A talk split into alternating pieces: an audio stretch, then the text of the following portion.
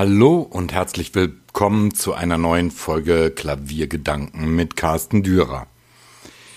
Eine der größten Errungenschaften der parlamentarischen Demokratie mit einem guten Grundgesetz ist die Freiheit der individuellen Meinungsäußerung.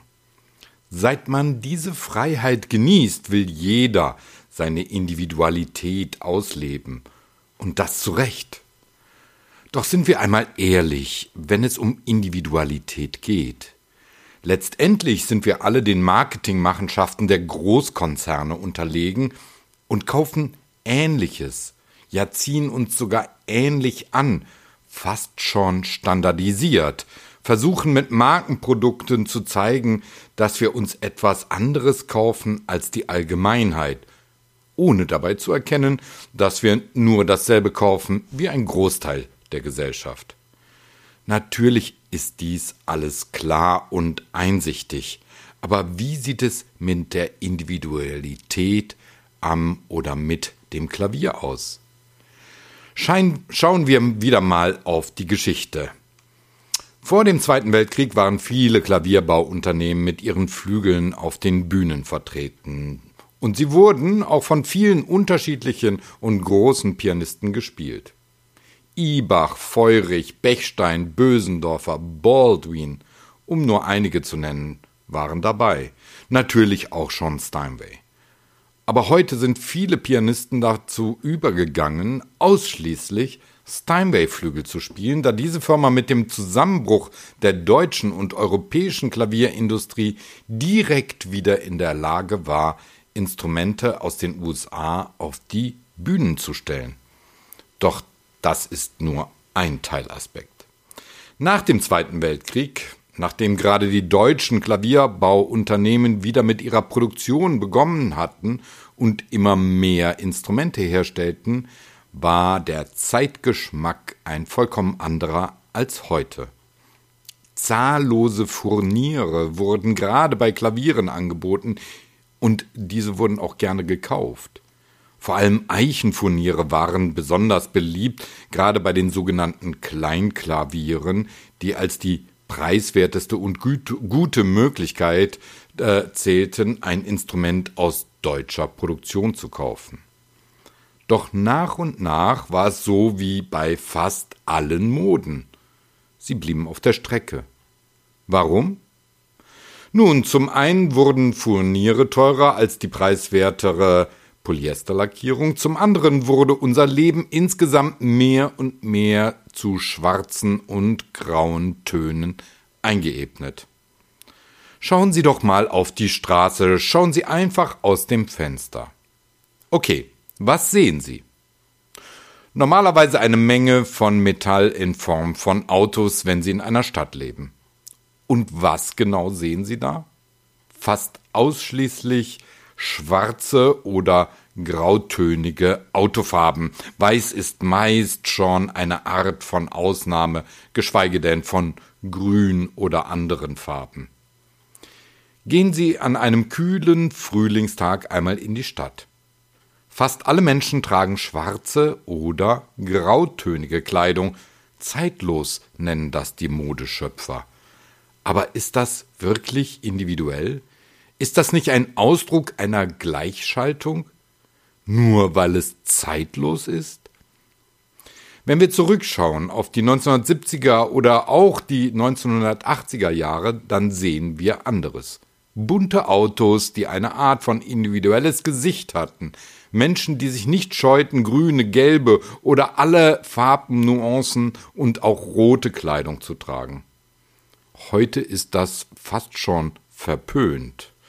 Die Gleichschaltung und damit natürlich auch die Einsparung im Herstellungsprozess der Produzenten hat anscheinend gegriffen und wird allgemein anerkannt.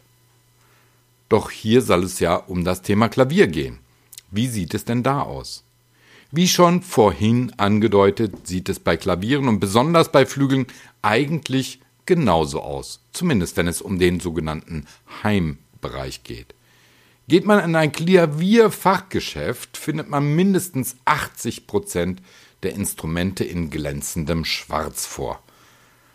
Kaum sind noch die Unterschiede in der äußeren Bauweise zu erkennen. Ist das klug für den Hersteller? Nun, wenn man sie fragt, sagen alle, dass sie nur auf die Kundenwünsche, also die Händlerbestellungen eingehen. Das bedeutet aber im Weiterdenken, dass die Kunden mittlerweile eigentlich nur noch schwarz polierte Instrumente haben bzw. kaufen wollen.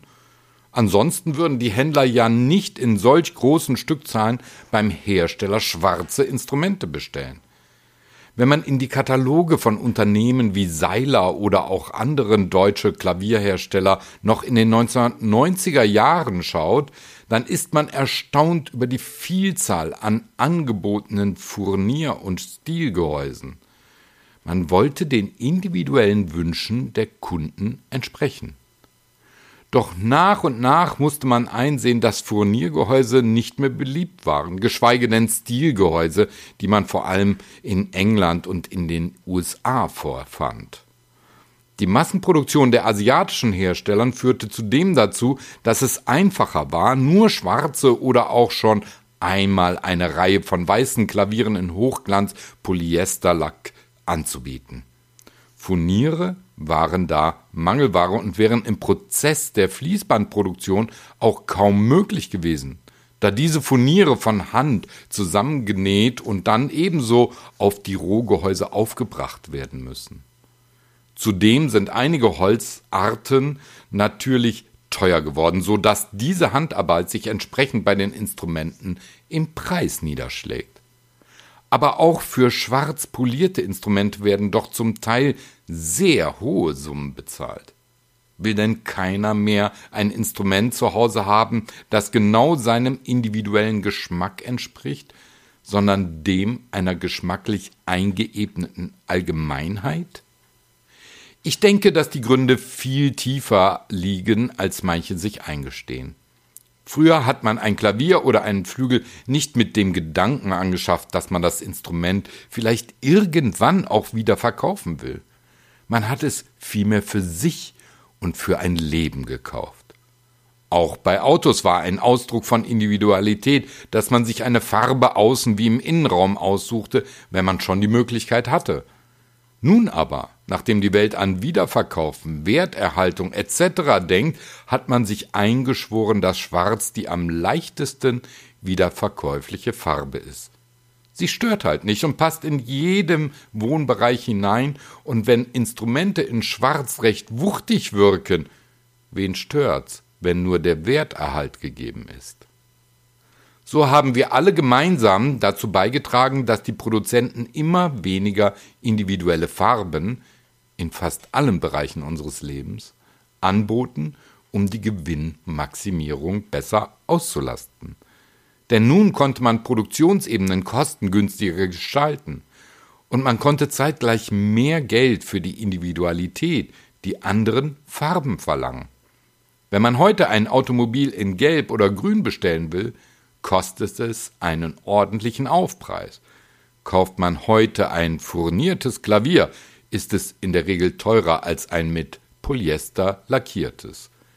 Früher war dem nicht so. Wo also ist unsere Individualität geblieben? Denn ich glaube ja nach wie vor, dass sich der ein oder andere sicherlich ein bunteres oder andersfarbiges Klavier kaufen würde, wenn er es zum selben Preis angeboten bekäme wie ein schwarzes Instrument. Aber wenn man dann nochmals draufzahlen muss, überlegt man es sich natürlich. Individualität ist mittlerweile von einer Gleichschaltung vermeintlich gesellschaftlicher Normen gewichen. Das ist fast im gesamten täglichen Leben so. Und wer nun glaubt, dass er seine Individualität mit einer andersfarbigen Krawatte bei denselben Anzugfarben bei Männern und bei andersfarbigen Handtaschen bei Frauen ausleben kann, der irrt sich. Denn es ist nur ein Überbleibsel dessen, was wir einmal als hohes Gut von individuellem Ausdruck hatten. Und das gilt auch für Klaviere und Flügel.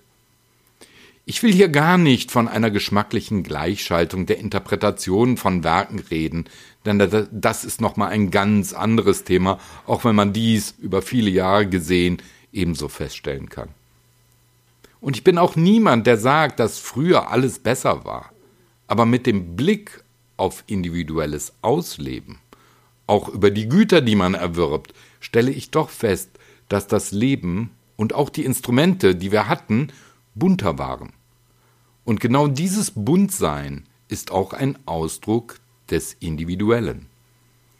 Allein wenn man sich die Angebote von Gebrauchtinstrumenten aus den 1960er und 1970er Jahren anschaut, erkennt man schnell, dass es da mehr Formvielfalt und vor allem mehr Farbenreichtum gibt. Es muss nicht sein, dass alle Neuinstrumente mehr und mehr schwarz sind oder manches Mal auch weiß polierte Polyesteroberflächen aufweisen. Doch um dies zu ändern, muss sich der Publikums also auch der Käuferwunsch nach mehr Individualität, die man wirklich auslebt, durchsetzen. Nur dann werden auch die Hersteller darauf reagieren. Ansonsten wird unsere Welt irgendwann einmal komplett schwarz und weiß mit einigen Grautönen sein.